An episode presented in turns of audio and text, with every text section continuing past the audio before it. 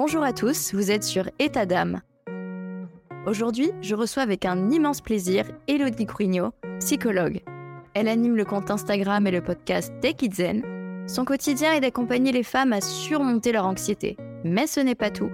Elle co-anime également un programme d'accompagnement corps et esprit avec une praticienne en médecine chinoise, avec pour thématique de mieux comprendre son fonctionnement physique et psychologique, se reconnecter à ses cycles naturels, mais aussi comment gérer son stress et ses émotions. Vous pouvez retrouver son podcast directement sur vos plateformes d'écoute préférées grâce au lien mis en description. Comment surmonter notre anxiété, c'est le sujet du jour.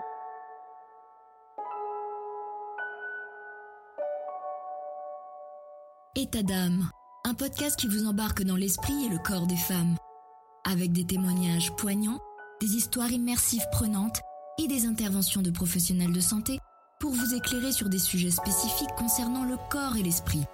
État d'âme, chaque femme est unique et chaque parcours de vie l'est aussi. Découvrez la femme dans tous ses états. État d'âme, un podcast de Stéphanie Jarry.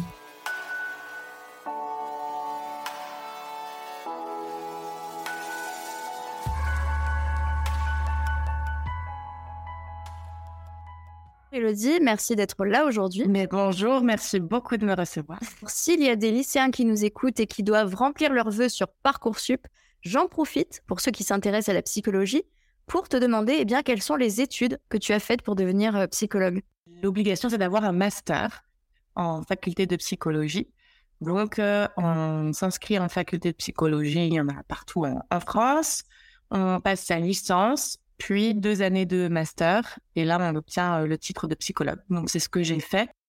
Et ensuite, il y a des écoles de psychothérapie qu'on peut faire euh, en même temps qu'on travaille après notre master pour se spécialiser. Donc, moi, c'est ce que j'ai fait euh, à Bordeaux pour me spécialiser en thérapie cognitive et comportementale. Donc, on va rentrer dans, le vif du sujet. Peux-tu rappeler eh bien, ce qu'est l'anxiété? Pour définir l'anxiété, on peut la différencier du stress et de l'angoisse. Le stress, c'est une réaction du corps face à une situation de danger ou d'exposition identifiée. Par exemple, on doit faire une présentation orale, mais ça peut même être un événement positif comme un mariage, un spectacle ou un examen. On parlait des étudiants.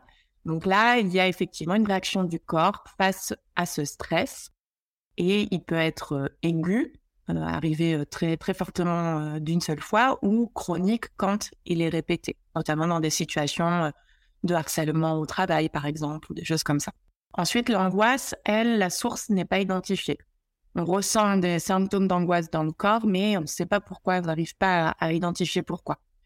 Et alors l'anxiété, elle, ça va être une anticipation d'un danger identifié, mais qui n'est pas réellement là en fait on va anticiper quelque chose qui pourrait arriver. Euh, par exemple, j'ai conscience que prendre le bus, aller faire ses courses, euh, prendre sa voiture, ça représente pas un danger réel. Oui, il peut arriver quelque chose, mais statistiquement, bah, on a plutôt intérêt à, à, vivre normalement plutôt que de s'empêcher de le faire de peur qu'il arrive quelque chose, avec des scénarios catastrophes euh, souvent qu'on se crée du coup mentalement. Alors, on, repère sept types troubles anxieux principaux. Il y avoir les phobies spécifiques, donc euh, la peur d'un animal, des hauteurs, de rougir ou autre. La phobie sociale, la peur du jugement négatif des autres et de ne pas être à la hauteur dans des situations de performance. Le trouble panique, c'est le fait de faire une crise d'angoisse très intense et de manière très soudaine, d'avoir peur d'en refaire une. Donc on anticipe certains lieux, certains événements de peur de, de faire une crise d'angoisse ou une crise de panique. Et souvent, quand on fait ces crises-là, c'est associé à une peur euh, de faire une crise cardiaque, de mourir ou de devenir folle. Et on dit le trouble panique avec ou sans agoraphobie. L'agoraphobie, ça va être la peur des grands espaces. On, dit souvent la peur de la foule, mais c'est pas exactement ça. Mais ça en fait partie, effectivement. Quand on est dans la foule, on, a peur de pas pouvoir forcément euh, sortir si jamais euh, on fait une crise d'angoisse ou qu'il arrive quelque chose. Ensuite, on a le TOC, donc le trouble obsessionnel compulsif, l'apparition d'obsessions et euh, rituels associés pour essayer de diminuer l'anxiété euh, qui est liée à l'obsession. Euh, et il y a d'ailleurs un, un top dont on parle peu, mais qui pourtant est, assez fréquent, c'est la phobie d'impulsion. qui, qui peut être déclenché après une grossesse ou après un, accouchement. Et ça va être bah, la peur de faire du mal, soit à soi, soit à son bébé, soit à quelqu'un de son entourage. Et par exemple, je suis dans la cuisine, j'ai mon couteau dans les mains et j'ai peur de planter la personne en face de moi. Ou je suis sur un pont et j'ai l'impression que d'un coup impulsif, je vais pouvoir sauter. Ou dans la voiture aussi, parfois quand on est sur l'autoroute ou autre, on peut avoir l'impression, euh, comme une envie soudaine, mais une impulsion de tourner le volant d'un coup ou des choses comme ça. Ça peut arriver à tout à chacun et des fois ça prend une proportion euh, vraiment importante où là on va parler euh, de phobie d'impulsion et ça peut devenir très handicapant. Donc voilà, je voulais faire un petit aparté parce que c'est souvent forcément c'est associé à la honte de pouvoir imaginer des choses comme ça, d'avoir de telles images alors qu'en fait, c'est quelque chose de connu et euh, ça pèse très bien. Et donc, les deux derniers, on va avoir le trouble de stress euh, post-traumatique. Euh, donc, c'est des symptômes, des symptômes d'anxiété associés un événement traumatique. Et donc, on dit que pendant un mois, c'est normal d'avoir ces symptômes-là suite à un événement traumatique. Au-delà d'un mois, si on sent que l'anxiété, les symptômes s'installent, alors on peut peut-être demander de l'aide pour voir euh, euh, comment s'apaiser et traiter cet événement. Et puis enfin, il y a l'anxiété généralisée, un petit peu euh, la mère de toutes ces troubles d'anxiété, et qui est la tendance à se faire du souci pour tout par anticipation. Et alors, on, devient intolérant à l'incertitude, on a besoin de contrôle, de planifier, parce que tout devient source d'inquiétude. Oui, si euh, euh, on se reconnaît un petit peu dans, ces troubles que tu viens de citer, comment savoir euh, enfin si on est touché d'anxiété grave, de troubles anxieux généralisés ou encore d'anxiété chronique? Alors, on peut, donc, pour savoir si on souffre d'une problématique anxieuse grave, on peut s'interroger sur trois aspects dans un premier temps qui peuvent nous aider à identifier ça. D'abord, les symptômes qu'on ressent au quotidien. Euh, à savoir euh, s'il y a de l'agitation euh, ou une sensation parfois voilà, d'avoir un, regain d'énergie d'un coup et puis ensuite, à l'inverse, une fatigue intense où on n'arrive plus à rien faire, donc un peu des up and down comme ça, très, très souvent et très intense. Une difficulté de se concentrer, de mémoire, on oublie beaucoup de choses, on a du mal à, rester sur une tâche très longtemps. On peut ressentir de l'irritabilité avec ses proches, une tension musculaire, une crispation, des douleurs dans le corps, et puis une perturbation, une variation du sommeil et de l'appétit aussi peuvent être euh, des alertes. Donc euh, dans le sommeil, ça peut être une agitation, des réveils, une difficulté à s'endormir, euh, et, l'alimentation, soit beaucoup de sucre d'un coup, avoir besoin de grignoter, ou à l'inverse, plus du tout d'appétit. Donc ça, ça va être voilà des, symptômes qui peuvent alerter sur OK, là il se passe quelque chose. Si c'est euh, une semaine, deux semaines, OK, mais si ça commence à s'installer, il y a, peut-être euh, quelque chose derrière à interroger. Et il peut y avoir aussi euh, un manque de libido. Enfin voilà, il y a, d'autres symptômes comme ça associés. Quand il y a une variation de notre comportement qu'on a habituellement, on peut déjà s'interroger. Après, ça va être bah, la conséquence sur notre vie de tous les jours. Encore une fois, si on a des symptômes comme ceci, mais que ça ne nous empêche pas de vivre, de sortir, de passer des bons moments, de voir nos proches, de travailler, euh, bah, dans ce cas-là, on peut se dire que c'est euh, peut-être une passade et qu'il y a besoin de s'écouter un peu plus et puis ça va aller. Mais si petit à petit, à cause de ces symptômes, il y a des choses qu'on ne peut plus faire, qu'on aimait faire avant ou qu'on s'empêche de faire par anxiété, alors là aussi, ça doit être une très forte alerte. Et enfin, la, dernière, comme je le disais, c'est si ça s'installe dans le temps. On peut avoir tous des périodes un peu plus anxieuses où on est un peu plus fatigué ou autre. Mais si ça va au-delà d'un mois, et alors au-delà de six mois, là, il faut absolument consulter. Et euh, tout à l'heure, tu disais par rapport au sucre, euh, je sais que certains peuvent avoir euh, des pulsions et du coup, ça en devient un peu financier.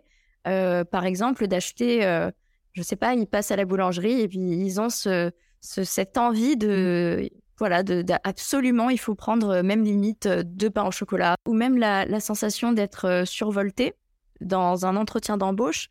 Est-ce qu'il faut en parler à un, professionnel pour savoir si on apprend à gérer ça et, de, ne pas en parler Alors là, c'est pareil. si c'est de temps en temps, parce que on l'a dit, il y a un événement stressant, parce que, enfin, il se passe quelque chose, et que du coup, je vais réagir de cette manière-là. J'ai envie de sucre soudainement ou je reprends des, symptômes.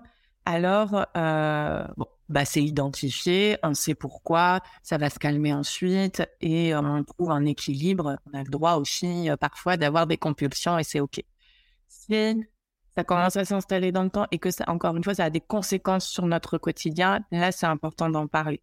Est-ce que ça va être relié à un trouble alimentaire?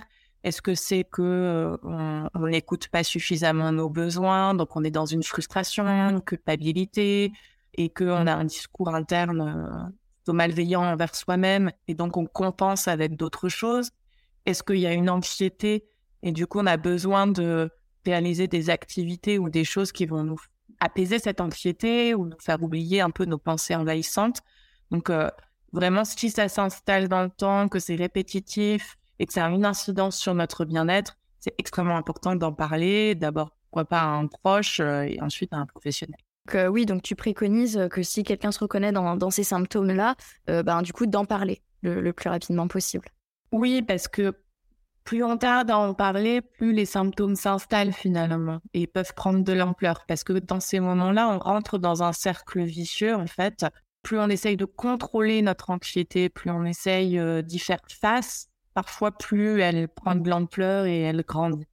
Parce que nos premiers réflexes de survie, face à un stress, face à une anxiété, de réagir des fois quand on se contrôle, se contrôle, bah, on va exploser euh, d'un coup. Et donc, bah, en fait, on entretient en fuyant ou en n'ayant pas le comportement qu'on aimerait avoir ou des choses comme ça, on entretient nos difficultés. Donc, euh, plus on, consulte tôt un professionnel, quel qu'il soit, à partir du moment où il est formé sur la question, euh, eh bien, on va pouvoir euh, beaucoup mieux identifier ce qui se passe et sortir du, cercle et sortir du cercle vicieux pour apaiser tout de suite les symptômes. Et puis, en parler autour de soi fait partie déjà d'un des premières étapes pour aller mieux aussi. Et du coup, quel genre de consultation et avec quel professionnel de santé, ben, ça peut être efficace de parler de tout ça? Alors aujourd'hui, un trouble anxieux se soigne très bien via la psychothérapie.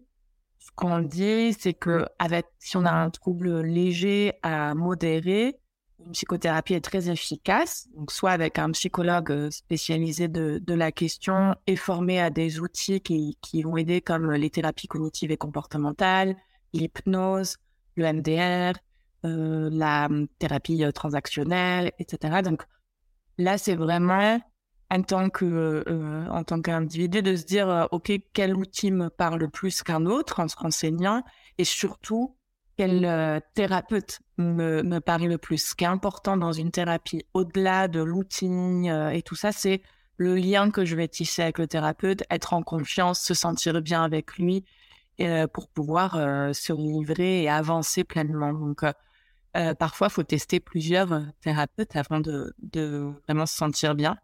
Donc voilà, ça, ça va être vraiment euh, la base. Après, pour certains, ça va être de voir euh, un sophrologue euh, ou il peut y avoir aussi d'autres praticiens qui peuvent vraiment soulager les symptômes anxieux. Et, et si les troubles sont sévères, on peut, c'est pas une obligation, mais on peut associer la thérapie à un traitement médicamenteux, le temps déjà d'apaiser les symptômes pour pouvoir réaliser les exercices, la thérapie et une fois que la thérapie a fait son effet, on diminue euh, le traitement et la thérapie va permettre de pas euh, euh, récidiver. Parce que s'il y a le traitement seul, c'est le risque. Une fois qu'on arrête le traitement, on risque de retomber dans le trouble anxieux. Et parfois, la thérapie seule n'est pas suffisante quand les, troubles sont trop élevés. Donc ça, c'est quelque chose aussi à discuter avec son thérapeute. Et après, ça va être vraiment l'idée, en tout cas moi c'est la manière dont je travaille, de prendre les choses de manière globale. On a tendance à avoir un symptôme et à traiter le symptôme. Mais quand il y a un trouble anxieux ou euh, une difficulté psychologique, eh bien, il va falloir aussi aller voir sur euh, son hygiène de vie, son alimentation, son activité physique, et puis compléter avec des techniques euh, psychocorporelles. Donc, c'est vraiment une alliance de, OK, je vais agir sur mon mental et sur mon corps aussi. C'est quoi le, MDR Donc le, MDR, c'est euh, une technique qui consiste à... Il y a un protocole associé à un mouvement oculaire, mouvement des yeux spécifique, ou alors le typing, ce qu'on appelle. Donc euh, on tape sur soi euh, dans un certain rythme et le thérapeute emmène dans un certain protocole et c'est un outil qui est réputé très efficace, notamment dans le traitement des traumatismes. Quand il y a eu un choc émotionnel, on peut ressentir des flashs euh, de cet événement qu'on n'arrive pas à digérer ou autre. Eh bien, c'est une thérapie qui, va aider le cerveau à traiter ces informations et à digérer l'événement traumatique. Donc là aussi, du coup, c'est un outil euh, qui peut être très puissant, mais il faut vraiment s'assurer que la personne est, très bien formée et prendre son temps. Parce que euh, le souci, c'est que certaines personnes bah, pas les formations de base au psychotraumatisme ou autres, vont tout de suite vouloir euh, calmer euh, les symptômes, alors que nos symptômes qu'on ressent, euh, tous ceux que j'ai que, que j'ai évoqués, sont pas là par hasard. Ils sont là, c'est paradoxal, mais pour nous protéger, même s'ils nous ennuient. C'est le corps, c'est le mental qui réagit à quelque chose et qui a besoin de temps pour le digérer. Donc, si on enlève tous les symptômes, on va se sentir mieux sur le moment, mais en fait, on risque de se couper de son corps et de son mental, et à long terme, euh, ça fait plus de dégâts qu'autre chose. Donc, il faut vraiment y aller dans, avec des gens formés, en prenant son temps. Hum, c'est aussi pour ça que quand on ressent l'anxiété, il faut que ce soit pris en charge tôt, parce que l'anxiété va épuiser, va, on est dans des ruminations constantes, dans une hypervigilance à un éventuel danger constamment on disait, on peut euh, avoir des troubles du sommeil, de l'appétit, donc une perte d'énergie. Euh, et puis bah, finalement, à côté, la vie continue, donc faut faire face. On est tout le temps dans le passage en force un peu de ce qu'on doit faire, euh, de se forcer à, etc. Et alors, au bout d'un moment, en fait, bah, on a puisé toutes nos énergies et, le corps lâche. Et alors, on va effectivement bah, ressentir des symptômes liés à la dépression. Et euh, est-ce que tu peux expliquer un petit peu plus euh, ce qu'est la dépression? Oui, alors la, dépression, euh, évidemment, on a tous des hauts et des bas. On peut ressentir de la tristesse, de la, de la fatigue, une baisse de motivation par moment. Chez les femmes, par exemple, en fonction de nos cycles aussi du mois, on va ressentir plus ou moins de fatigue ou autre, et c'est normal, c'est OK dans notre vie de tous les jours. Donc, on parle de dépression lorsque déjà il y a au moins cinq des symptômes que je vais euh, lister et qui sont présents depuis au moins deux semaines, souvent même plus longtemps. Mais donc, on va euh, ressentir une humeur triste euh, qui persiste, hein, vraiment, un sentiment de vide, de, désespoir, une perte d'intérêt ou de plaisir pour presque toutes les activités et surtout des activités qui nous plaisaient avant, bah, on n'y arrive plus ou on n'a plus d'intérêt pour celles-ci. Perte ou variation d'appétit et de poids involontaire ou alors euh, voilà, perte ou augmentation.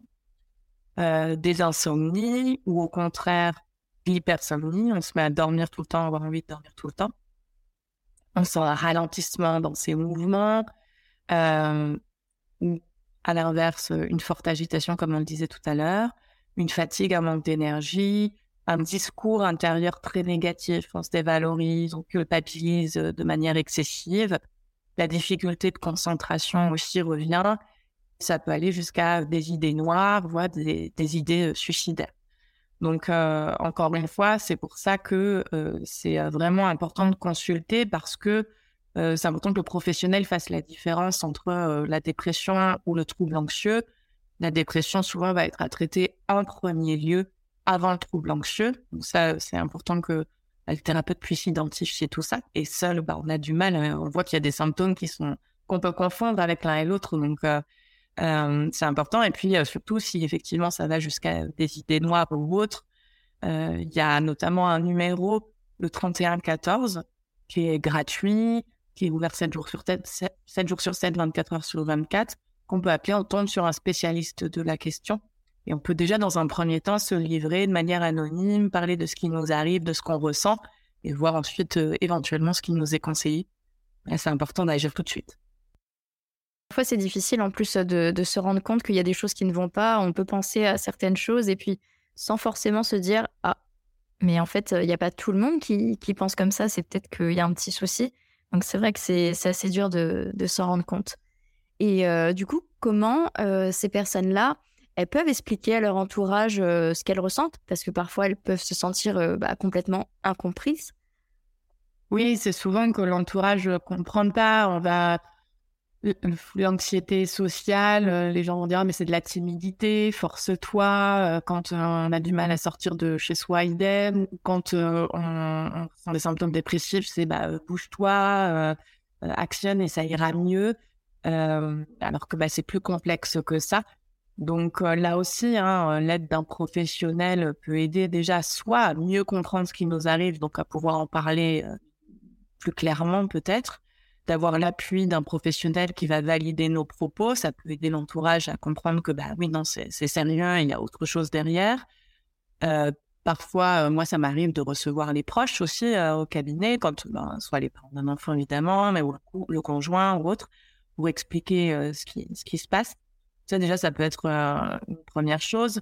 Sinon, ben, les podcasts comme ici ou YouTube parlent maintenant beaucoup de la question. Donc, ça peut être aussi une idée de, visionner ça avec ses proches.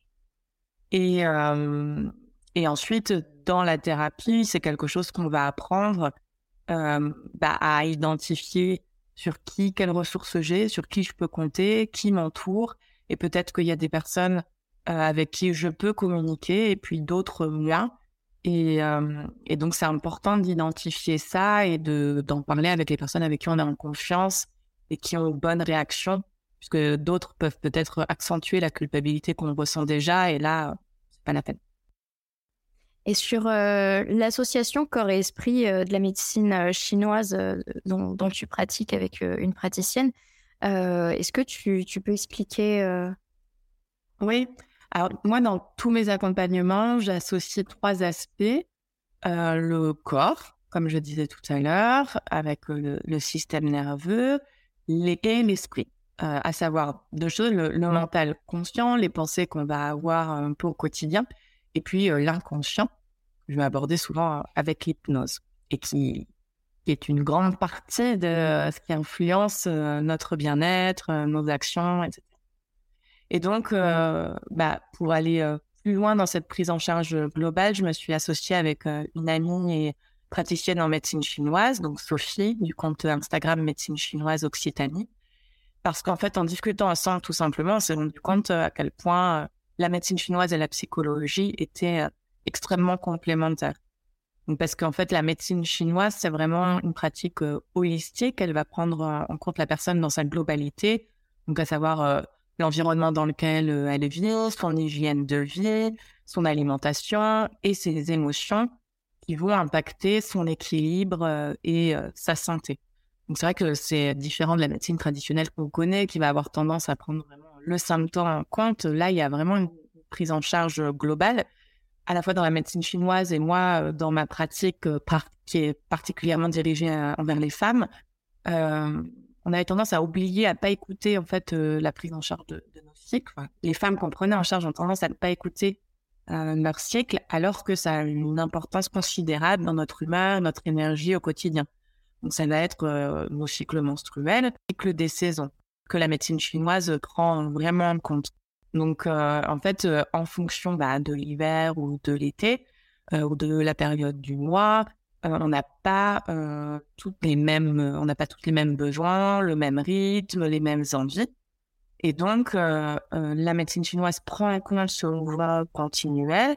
Chaque saison va être représentée par une couleur, une saveur, une intensité qu'il est important de respecter pour potentialiser son énergie. Et donc, dans les programmes, moi, je m'accorde avec finalement cette, ce mouvement et cette représentation euh, et par exemple, bah, en automne, on va, enfin au printemps, on va davantage euh, prendre en compte euh, la colère, l'irritabilité. En hiver, là, pour le programme d'hiver, on a parlé du discours intérieur. La tendance à être, on a tendance à être dur envers soi-même et donc bah, des peurs, des anxiétés liées à tout ça. Voilà, donc on va vraiment associer la saison avec la prise en charge de son hygiène de vie, de son corps et de son mental et de ses émotions. Et le tout pour équilibrer son énergie et plutôt que de faire d'avoir des hauts et des bas constants et d'un peu de se débattre avec tout ça, d'avoir vraiment quelque chose bah, de plus stable et de plus apaisé tout au long de l'année. Évidemment, il n'est jamais trop tard pour consulter, absolument jamais. Euh, moi, je me souviens, j'ai commencé euh, mon activité professionnelle à l'hôpital, donc j'avais vraiment euh, des enfants jusqu'aux personnes très très âgées et on peut voir des bénéfices d'un accompagnement, même sur ces personnes-là. Donc non, il n'est jamais trop tard pour s'apaiser, pour aller mieux, bien au contraire. Et puis, bah, par exemple, dans mes programmes au niveau de la médecine chinoise, c'est vraiment extrêmement accessible. Il y a absolument euh, besoin d'avoir aucune notion de médecine chinoise pour euh, comprendre ce qu'on va expliquer. On explique déjà les bases de manière théorique. Et ensuite, c'est vraiment euh, de la pratique, d'automassage, une huile essentielle, des, des cures associées à son alimentation, des recettes, des exercices physiques très simples. En fait, notre idée, c'est vraiment de mettre, de pouvoir mettre en place ces choses-là dans son quotidien. Donc, on va pas euh, simplement dire, bah, faut mieux dormir, euh, faire du sport une heure par semaine, par jour, et enfin, des choses qu'on a, qui sont pas si simples et qu'on n'arrive pas à mettre en place. Non. L'idée est vraiment, OK, comment à cinq minutes, je peux déjà avoir des habitudes euh, qui, qui sont simples et qui vont vraiment m'aider à transformer les choses. Et ensuite, bah, ça se passe au niveau plus psychologique et façon de penser. Donc, l'idée, c'est de, encore une fois, trouver qui nous parle à nous en termes de pratique, de thérapeute. Ah, j'aime bien sa, son énergie, sa façon de parler. Je me sens bien, je me sens en confiance. Et ensuite, d'être curieux. Vraiment de, de, de, voir ça comme un, un chemin d'une meilleure connaissance de soi, d'un meilleur euh, équilibre à long terme, de tester, euh, de, de découvrir euh, des nouvelles choses. Parfois, ça marche pas du tout, ça nous parle pas. D'autres fois, ça nous parle et de voir ce qui nous correspond à nous parce qu'on a tendance à vouloir appliquer euh, des conseils tout faits comme il faut méditer, il faut, mais ça ne correspond pas forcément, c'est pas forcément notre besoin du moment. Donc c'est vraiment important de tester et de pas culpabiliser quand on n'y arrive pas, juste de se dire ok c'est soit c'est pas pour moi, soit c'est pas le moment et je vais tester autre chose quoi. Est-ce que tu aurais un conseil à donner aux auditrices qui nous écoutent et qui se sentent euh, bah, très anxieuses et qui souffrent ben, de ça au quotidien? Pas garder euh, cela pour soi. Et ensuite, euh, je dirais que c'est vraiment euh, d'identifier le cercle vicieux dans lequel on est avec bienveillance. En fait, on a tendance à être dans nos comportements, par exemple, quand on a de l'irritabilité ou de la fatigue et qu'on n'arrive pas à faire ce qu'on veut ou autre, et derrière d'avoir un discours où euh, mais t'aurais dû, il faut, dans la comparaison avec les autres, dans ce dialogue-là. Bon, une fois qu'on s'est dit ça, à part s'enfoncer un peu plus, euh, c'est pas beaucoup aidé. Donc, l'idée, euh, j'ai, mmh, j'ai, ouvert un groupe Telegram euh, qui est gratuit ou qui s'appelle les exploratrices. Que l'idée, c'est d'être vraiment en mode j'explore ma façon, mon comportement, ma façon de réagir, mes émotions, mes pensées, pour beaucoup mieux les identifier, en partant du principe que on n'est pas un robot, donc c'est pas là par hasard en fait. Il n'y a pas une notice avec il faudrait absolument réagir comme ça. Et si j'y arrive pas, je suis nul. Quoi. C'est OK en fonction de mon histoire, en fonction des situations que je rencontre, en fonction de plein de choses. Je suis dans une certaine situation. Je vais donc dans, dans ce groupe Telegram.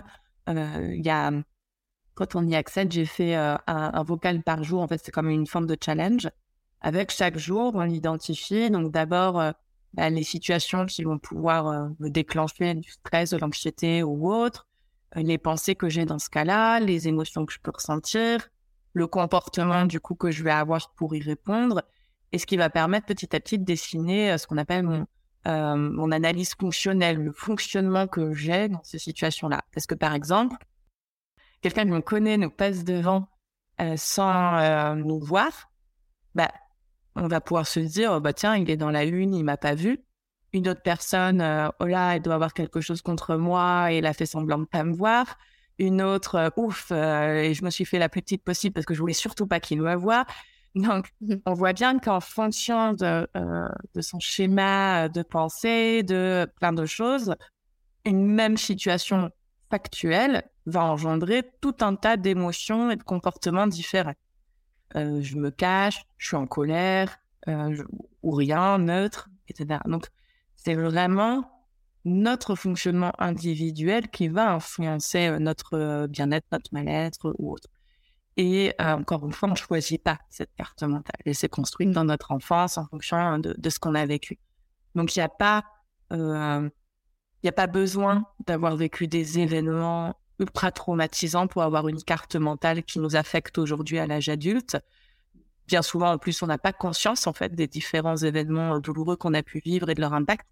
Donc, c'est important, encore une fois, d'être dans cette curiosité, d'aller explorer euh, son comportement sans jugement. OK, ben là, j'ai encore été euh, irritable ou euh, j'ai encore paniqué.